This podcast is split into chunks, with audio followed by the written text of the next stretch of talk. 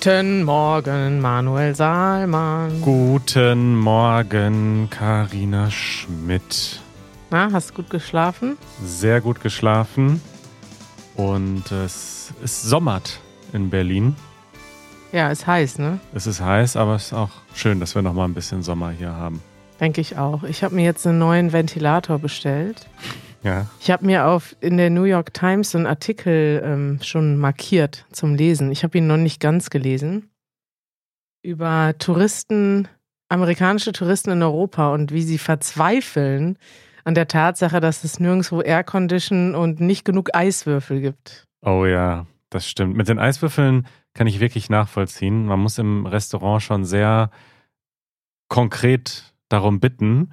Und selbst dann sind da nur so drei kleine Eiswürfel meistens drin. Nicht wie in Amerika einfach so ein ganzes Glas bis Ja. oben hin mit Eiswürfeln gefüllt. Schweinerei, ne? Aber es ist auch geil. äh, Gestern war Jeremy bei uns und er meinte, wie lebt ihr eigentlich ohne Ventilator? Ich meinte, ja, an den allermeisten Tagen brauchst du doch keinen Ventilator. Und dann stellt sich raus, er benutzt einen Ventilator schon bei 20 Grad. Er meinte, wenn er keine frische Luftzufuhr hat, es ist ja keine frische Ist Luft. richtig. Es ist einfach Das- nur Luft. also wenn er nicht das Gefühl einer frischen Luftzufuhr hat, dann äh, ist er total, und das ist auch geil, weil- wir waren jetzt zusammen in den letzten Tagen an verschiedenen Orten und er meinte, nee, ich sitze hier nicht, ist zu heiß. und für mich war es irgendwie eine völlig normale Temperatur. Und ich denke, es ist einfach Gewöhnung. Wenn du immer mit Aircondition sitzt und immer halt ein Glas, zum Beispiel, wenn ich in den USA bin, denke ich, mach die ganzen Eiswürfel weg. Das ist ja viel zu kalt, das Gas. Also ich empfinde die Getränke oft zu kalt, zumal wenn das Glas mit Bier oder auch mit Cola voll mit Eiswürfeln ist und die dann schmilzen, schmeckt es ja nicht mehr nach Bier oder Cola, sondern nach Das stimmt. Und wenn dann das Leitungswasser noch Chlor hat, Richtig, das, dann schmeckt es schon gar nicht mehr. Also es ist wirklich Gewöhnungssache, aber diesen Artikel, den ich jetzt leider gerade nicht finde, saved for later. Doch hier. Iced Coffee and Flip-Flops as Europe broils, not so fast, Americans. Na, könnt ihr euch mal durchlesen, da ist ein sehr schönes Foto mit tausenden Touristen auf der Akropolis. Und ja gut, da sind auch wirklich 45 Grad die letzten Wochen ja, gewesen. Ein, also ich sag mal, wenn man, die meisten Amerikaner machen ja eher in Italien Urlaub als in Deutschland. Da kann ich das auch noch eher nachvollziehen, weil da ist es wirklich super heiß im Moment. Ja, wir sind jedenfalls sehr deutsch. Für uns sind selbst Ventilatoren noch revolutionär. Neuland. Neuland. Follow-up. Kari, wir haben äh, kurz gesprochen über die Lage im Iran und hatten ähm, unsere HörerInnen aufgefordert, uns mal zu schreiben, wie es aktuell dort ist und wie sie das Leben im Iran wahrnehmen. Und ähm, wir haben eine Audionachricht bekommen von Sada. Die spiele ich dir mal vor. Hallo, liebe Kari und Manuel. Ich heiße Sarah und ich komme aus dem Iran. Ich muss sagen, leider das Problem ist nicht nur Oberkleidung und Kopftuchen. Es gibt keine Freiheit in Iran. Zum Beispiel gestern habe eine bekannte Filmemacher, Said Rusai, verurteilt, zu nicht für fünf Jahre Filme zu machen, denn er hat manche Schwierigkeiten von iranischer Gesellschaft in ihre Filme geschaut. Und heute war ein Ehepaar am Grund ihrer Religion zu mehr als neun Jahren Gefängnis verurteilt. Es gibt keine Freiheit in Iran. Danke für Ihren Podcast.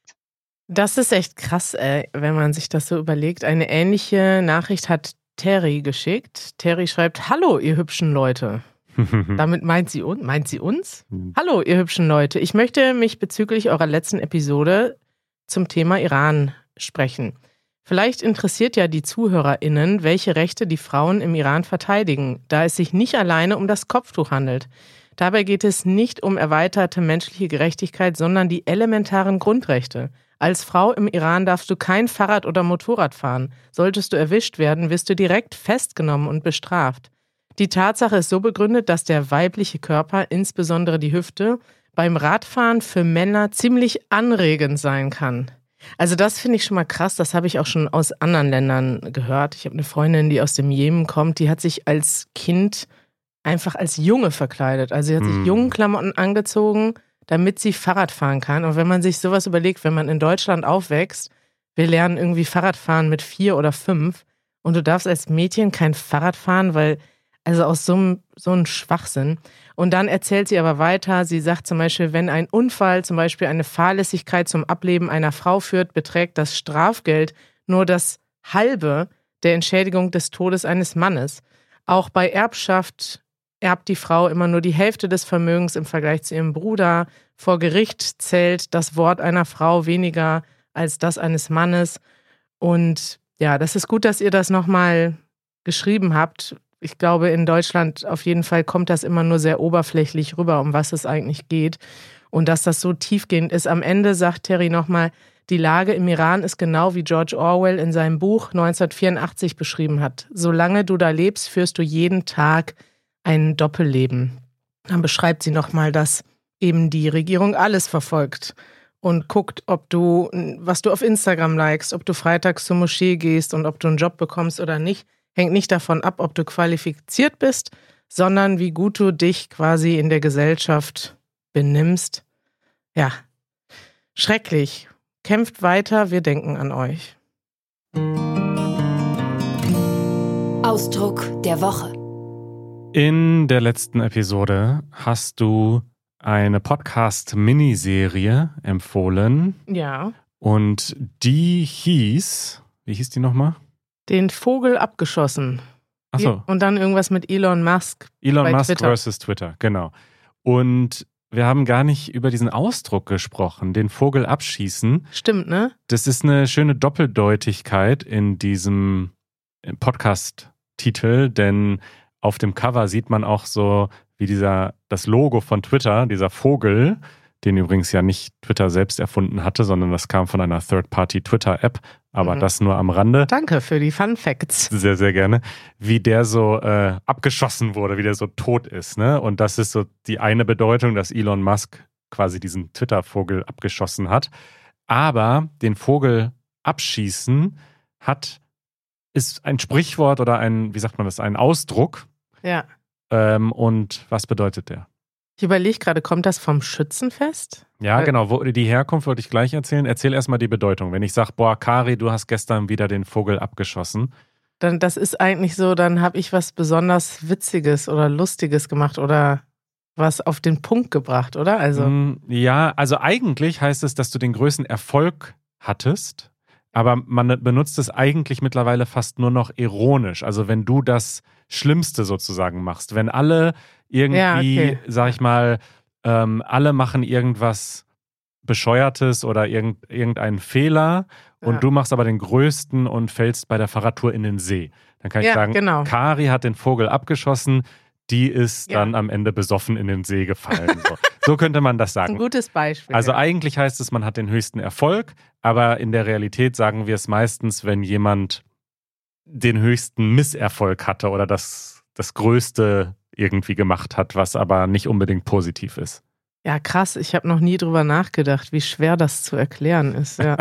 Den Ja. Vogel abschießen, ja. Ja. Und es passt natürlich bei äh, dem Titel von dem Podcast sehr gut, weil Elon Musk hat den Vogel wörtlich abgeschossen. Also er hat das Unternehmen nach unten gezogen mit seinen Handlungen, aber auch, er hat sich so dumm teilweise benommen, dass man tatsächlich im Deutschen sagen würde, boah, der, das, da ist so viel schiefgelaufen, aber den Vogel abgeschossen hat dann Elon Musk mit seiner letzten, mit, oder mit der Gesamthandlung, ja. Oder man könnte sagen, viele Tech-CEOs verhalten sich manchmal fragwürdig, aber den Vogel abgeschossen hat wirklich Elon Musk, als er da mit dem Waschbecken bei Twitter reingelaufen Wobei, ist. das oder fand so. ich lustig. Das fandest du lustig. Das ist dann dein Humor. Let that sink in. Ja. Ja, ich, das, also weiß ich, da, das finde ich dann wiederum lustig, ja. Okay, also die Herkunft hast du schon genau richtig vermutet. Ähm, es gibt zwei Theorien oder vielleicht auch einfach zwei verschiedene Herkünfte. Einmal die Schützenfeste, das haben wir schon mehrmals hier erklärt. Das ist so eine Tradition, meistens in ländlichen Gebieten, dass man sich einmal im Jahr mit dem ganzen Dorf zum Schützenfest trifft. Und dort ist so ein Holzvogel oben auf einer Stange befestigt und die Männer schießen reihum Frauen schießen da auch mit.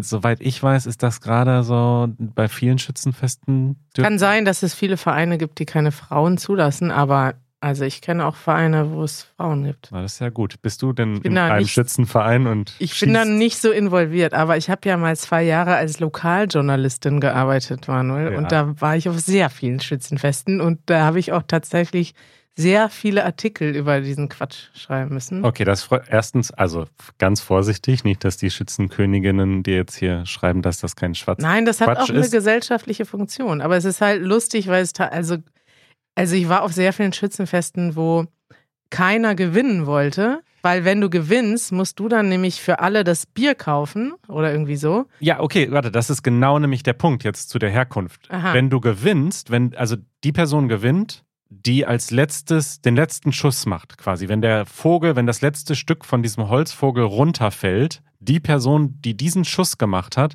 wird Schützenkönig. Und ich kenne das nur so, dass der Schützenkönig sich dann eine Schützenkönigin aussucht, die aber nicht geschossen hat. Aber scheinbar gibt es auch progressivere Schützenfeste.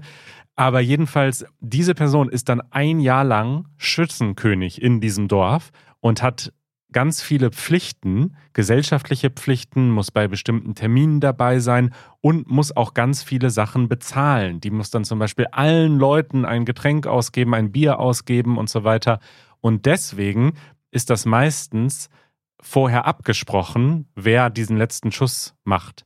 Weil du willst quasi ja, mitmachen, aber du willst nicht den letzten Schuss machen unbedingt, es sei denn, du hast auch wirklich das Geld dafür, Schützenkönig zu sein für ein Jahr. Und wenn aber jemand aus Versehen den letzten Schuss macht, das kann halt passieren, ne? Du machst, schießt aus Versehen zu gut, das letzte Teil fällt ab. Du wolltest gar nicht Schützenkönig werden, jetzt bist du es aber, hast quasi den größten Erfolg, aber gleichzeitig auch irgendwie Misserfolg, denn jetzt musst du das ganze Geld bezahlen. Dann haben sie gesagt, der hat den Vogel abgeschossen. ja, also eigentlich Pech gehabt. Pech gehabt. Also toll, du hast das Schützenfest gewonnen, aber eigentlich will es keiner machen, weil dann musst du voll viel zahlen. Genau. Ja, ich habe nur mal gerade eine ganz grobe Recherche gemacht. Also Frauen sind, glaube ich, in den meisten oder in vielen Schützenvereinen mittlerweile erlaubt, aber natürlich immer noch nicht gleichberechtigt. Und das ist eine heiße Debatte im Internet, Manuel. Und, und in Deutschland. Ja. Ja, die andere mögliche Herkunft ist noch, dass es im Mittelalter Bürger gab, die keine Rechte hatten und die man einfach abschießen durfte. Und diese Bürger nannte man die Vogelfreien. Die waren vogelfrei Ah. und da auf die durfte man schießen, ohne bestraft zu werden. Und ähm, ja, dass man dann gesagt hat, der hat den Vogel abgeschossen.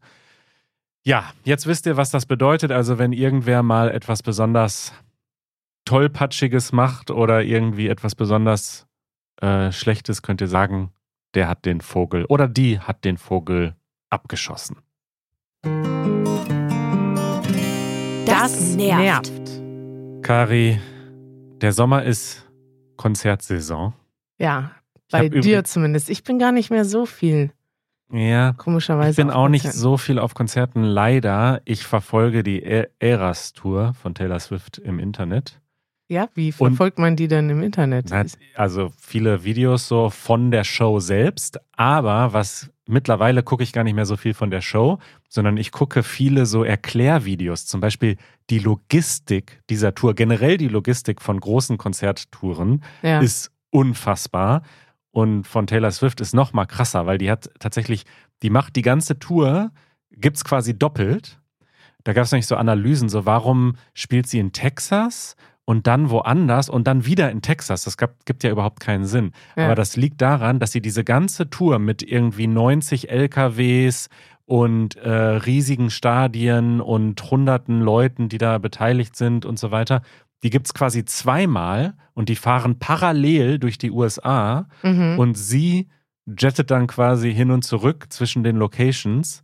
Irre. Das ist wirklich total irre und auch wie die da diese riesige Bühne und so hochziehen. Also logistisch, nicht, also Taylor Swift ist das Extrembeispiel, aber generell alle großen Konzerte, so von so großen Bands, sind ein unfassbares logistisches äh, Wunder. Kann man äh, bewundern, kann man aber auch kritisch sehen, ne? wenn man sich anguckt, was das alles, wie unnachhaltig das ist. Absolut, absolut. Ich habe mal ein, eine, eine Doku gesehen, so behind the scenes von einer meiner Lieblingsbands, Foles, wie die auf Tour waren, die schon irgendwie zwei Jahre alt. Und da haben die irgendwann selber auch mal so hinterfragt, so ja, okay, Ja. was ist das eigentlich für ein Ökoschaden, den wir hier anrichten, wenn wir von England nach Australien fliegen? Und in Australien fliegen auch noch mal, steigen auch noch mal irgendwie 200 Leute in Flieger, um dann zu dem Konzert zu kommen oder wahrscheinlich ein paar tausend.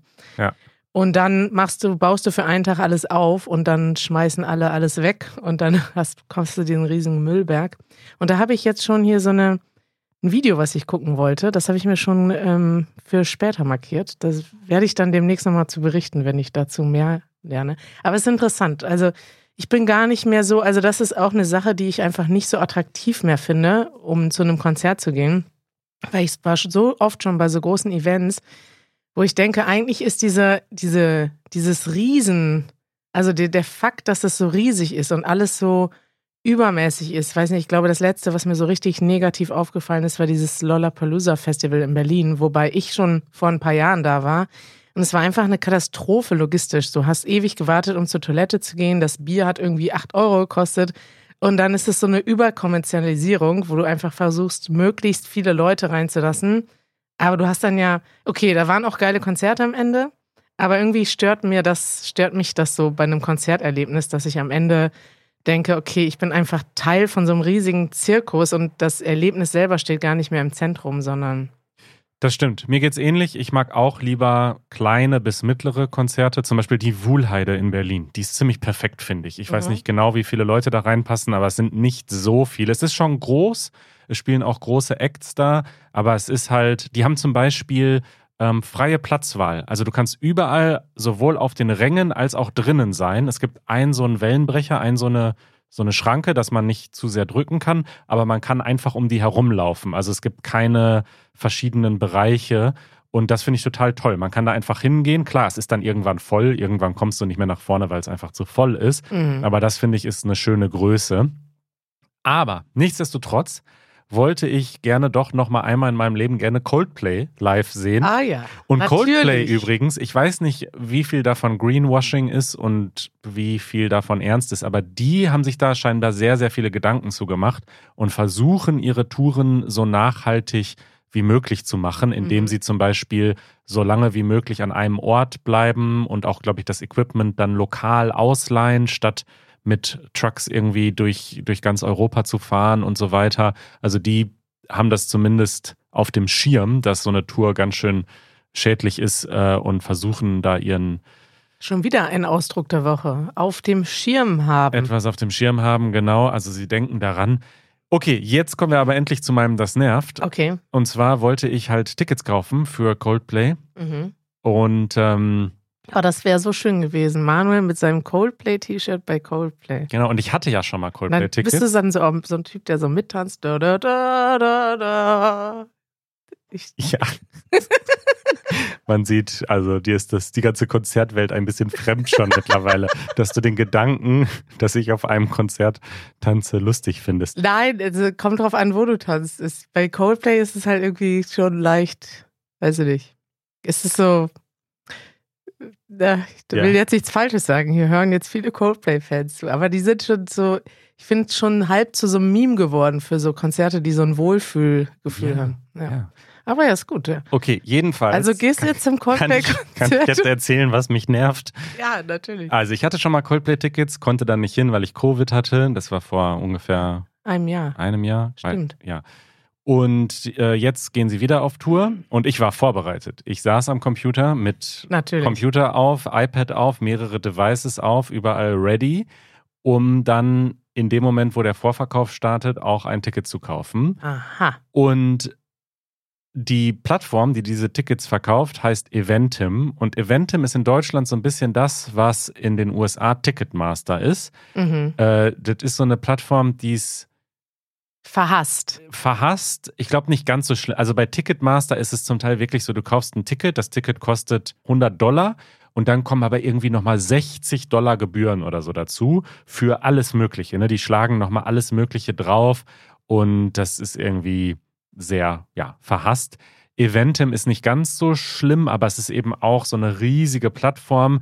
Die schicken zum Beispiel auch immer so nervige Push-Notifications. Die hatte ich eine Zeit lang an, Mhm. damit ich das nicht verpasse. Mhm. Und dann kommt aber wirklich jeden Tag irgendwie, hier sind die tollsten Schlagerkonzerte, die dich auch noch interessieren könnten und so.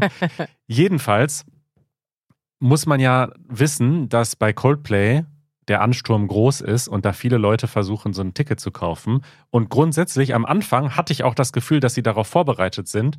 Denn wenn dann, als das dann losging, kam halt einfach, pass auf, du bist in einem Warteraum, hier ist ein Balken, es dauert irgendwie 30 Minuten ungefähr, dann bist du dran und du musst jetzt nichts machen, du solltest nicht reloaden, du solltest nicht, äh, du wartest jetzt einfach und dann hast du eine Chance, ein Ticket zu kaufen und dann, ähm, und dann geht's weiter so. ja. An sich eine gute Idee, aber es hat halt überhaupt nicht funktioniert. Ich war dann irgendwann dran und es waren Tickets da in mehreren Preiskategorien und ich habe hektisch versucht, die zu kaufen und immer wenn ich sie ausgewählt habe und auf weitergegangen bin, kam, ja, jetzt sind sie leider wieder weg. Da bin ich zurückgegangen, dann gab es Oh. wieder in einer anderen Preiskategorie zwei Tickets, habe ich wieder versucht, sind die wieder weg.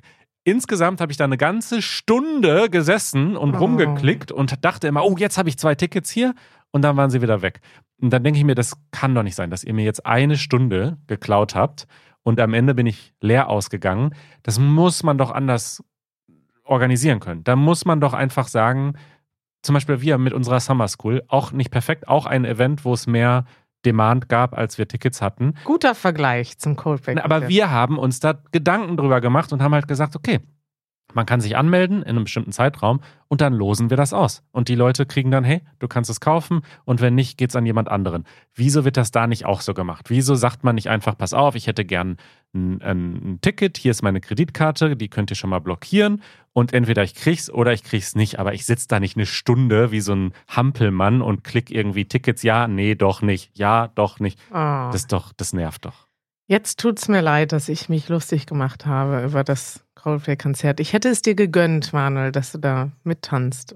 Die haben ja dann auch immer so Lichter in den Armen, so, ne? Dass du dann alle so. Ja, da gibt es auch gute Videos auf YouTube, wie das funktioniert, weil die gehen dann ja auch so im Takt und die können dann ja auch nur die Leute, die links sitzen, die Lichter anmachen und Ah, ja. nur rechts.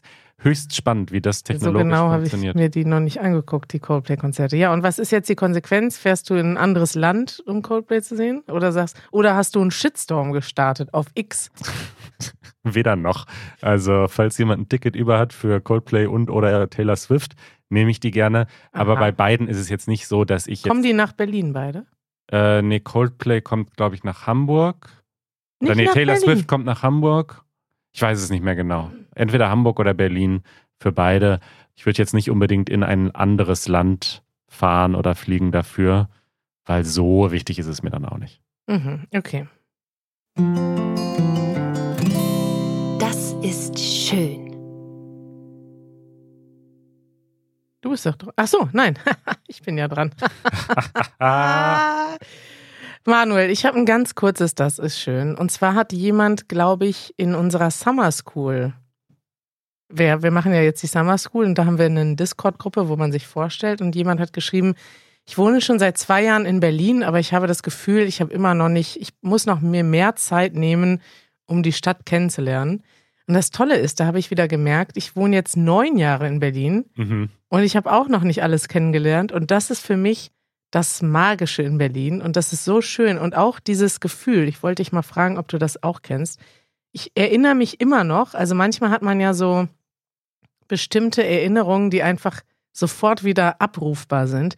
Ich erinnere mich immer noch an das Gefühl, als ich neu in Berlin war, so richtig neu, oder auch früher schon, als ich zu Besuch nach Berlin kam, man hatte immer so ein Berlin-Gefühl. So, jetzt fährt man in die Hauptstadt. Ja. Jetzt wird alles groß und wild und Ab dreckig. zum Brandenburger Tor. Nein, das nicht, aber so. Und es gibt so bestimmte Sachen, die so eine Erinnerung wieder aufrufen. So zum Beispiel, kennst du das, wenn man von der Autobahn runterkommt, von der A115 und dann auf die A100 fährt und dann fährst du so runter und du siehst plötzlich so ganz so eine Häuserfront. Da denke ich mal. Oder zum Beispiel die Eberswalder Straße, ne? Diese, ähm, diese oberirdische U-Bahn, ne? Das war früher, ich war schon ein paar Mal in Berlin, bevor ich hier hingezogen bin. Und das war für mich immer das Großstadtgefühl, Ja. weil dann diese U-Bahn oben herfährt. Und diese Orte, jetzt, ich fahre da jeden Tag vorbei und denke an nichts, aber ich kann dieses Gefühl wieder abrufen, wo ich denke, wow, hier, als wir hier eingezogen sind, das hat sich irgendwie magisch angefühlt. Mhm. Ich kann es ein bisschen nachvollziehen. Ich habe es nicht auf der Autobahn, das Gefühl. Das finde ich jetzt irgendwie gut, dass dein, eins deiner romantischsten Gefühle auf der Autobahn entstanden Wenn ist. man nach Berlin reinfährt und Ja. zum ersten Mal die Stadt Ich, sieht. ich kenne das mit Köln. Wenn ich in Köln, wenn ich nach Köln fahre mit dem Auto, was sehr selten ist, Genau. aber wenn man da über diese Brücke fährt und links der Dom ist, Das habe ich zum Beispiel letztens gesehen und dachte, wow, du kannst den Dom von der Autobahn sehen. Da Ja. sind wir nämlich mit dem Auto nach Köln gefahren. genau, und das ist, da habe ich auch, und ich habe ja mal in Köln gelebt und bin da auch mit einem Bulli hingefahren und habe meinen Umzug quasi alleine gemacht und dann bin ich sofort wieder da in diesem Moment. Und in Berlin geht es mir genauso. Also ich bin jetzt auch schon viele Jahre in Berlin und ich bin gestern mit dem Bus zu einem See gefahren. Nee, ja doch, zu einem, zu einem Wald, See. Nee, zu einem See. Was war das denn? Ein Wald oder ein See? Ein bisschen beides.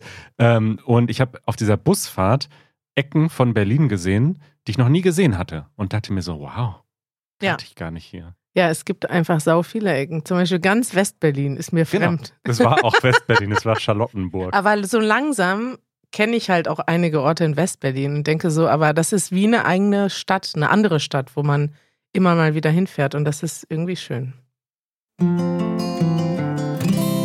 Das ist schön.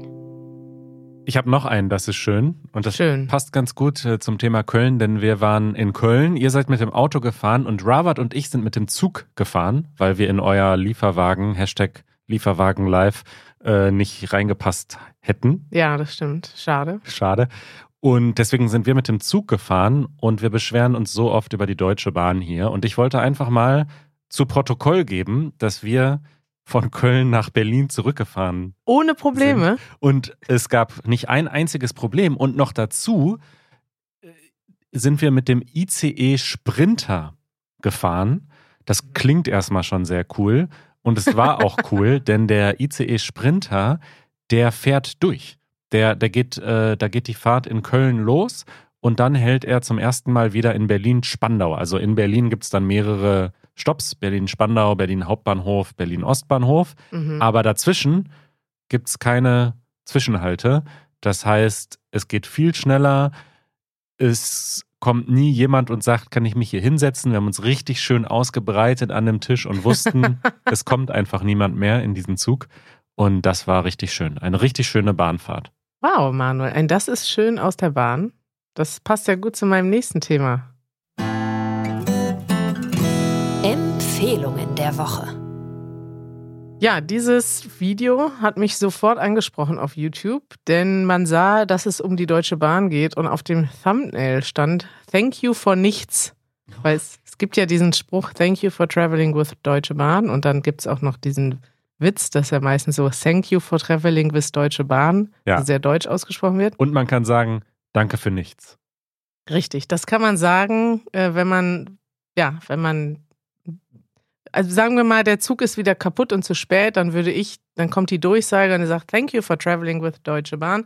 Und ich würde antworten, danke für nichts, es war scheiße hier im Zug. Genau. Und das ist das äh, Thumbnail von dieser Kurzdoku, die ich da geguckt habe. Es ist eigentlich keine Doku, es ist eigentlich von einem Fernsehsender produziert, nämlich von dem Magazin Frontal von ZDF, aber es ist eigentlich wie ein YouTube-Video aufgemacht, wie so ein typisches Listenvideo. Und dann siehst du irgendwie so die Gründe, weil wir haben jetzt schon oft darüber gesprochen, wie doof die Bahn ist, dass da nichts funktioniert. Und hier lernst du so in fünf Schritten, warum funktioniert nichts bei der Bahn. Wollte ich nur noch mal wie du sagst, zu Protokoll geben, weil wir reden so oft über die Bahn und wenn man mal wissen will, warum ist das eigentlich so, da wird zum Beispiel darüber gesprochen, über die Privatisierung, Hm. warum fehlen Streckennetze, warum fehlt Personal und das kurz zusammengefasst in acht Minuten, Manuel. Acht Minuten und es sind sogar Kapitelmarken. Grund eins: die Schienen sind verschwunden. Grund zwei: das Streckennetz ist alt. Richtig. Kurzzusammenfassung, warum die Bahn. Also, Entschuldigung, du hast jetzt gerade mal was Schönes über die Bahn gesagt. Das mache ich jetzt. Rätst du direkt rein und sagst, aber im Großen und Ganzen ist immer noch alles scheiße. Ja, ist leider so. Und das ist ein bisschen deprimierend, wenn man das Video guckt, weil dann sieht man, dass das jetzt wahrscheinlich ein paar Jahre so bleiben wird, weil es fehlt einfach extrem viel Investition. Investitionsstau nennt man das in Deutschland. Hm, hm. Ja, Kari, schön ähm, mit dir gesprochen zu haben hier am Montagmorgen. Mhm. Morgen hört ihr diese Episode, Dienstag. Die nächste Episode kommt Samstag. Was bleibt uns noch zu sagen? Ähm, Meldet euch an für unseren nächsten Live-Podcast im September. Ja. Wir haben noch ein stimmt. paar Tickets Ja. Und wir freuen uns, wenn ihr dabei seid. Kari macht schon wieder große Pläne. Also es wird wieder eine Episode, die wird gut zum Hören und Gucken sein. Wir wollen das wieder filmen. Aber wenn man dabei ist, dann wird es ein richtiges Erlebnis. Dann wird's richtig fun. Kommt vorbei. Wann ist der Termin, Manuel? Der Termin ist am Es ist ein Mittwoch, glaube ich, ne? Am 6. September. Mittwoch, 6. September, easygerman.org slash live. Dort kriegt ihr Tickets für unser nächstes Live-Event. Kommt vorbei. Es lohnt sich. Bis bald, Kari. Tschüss.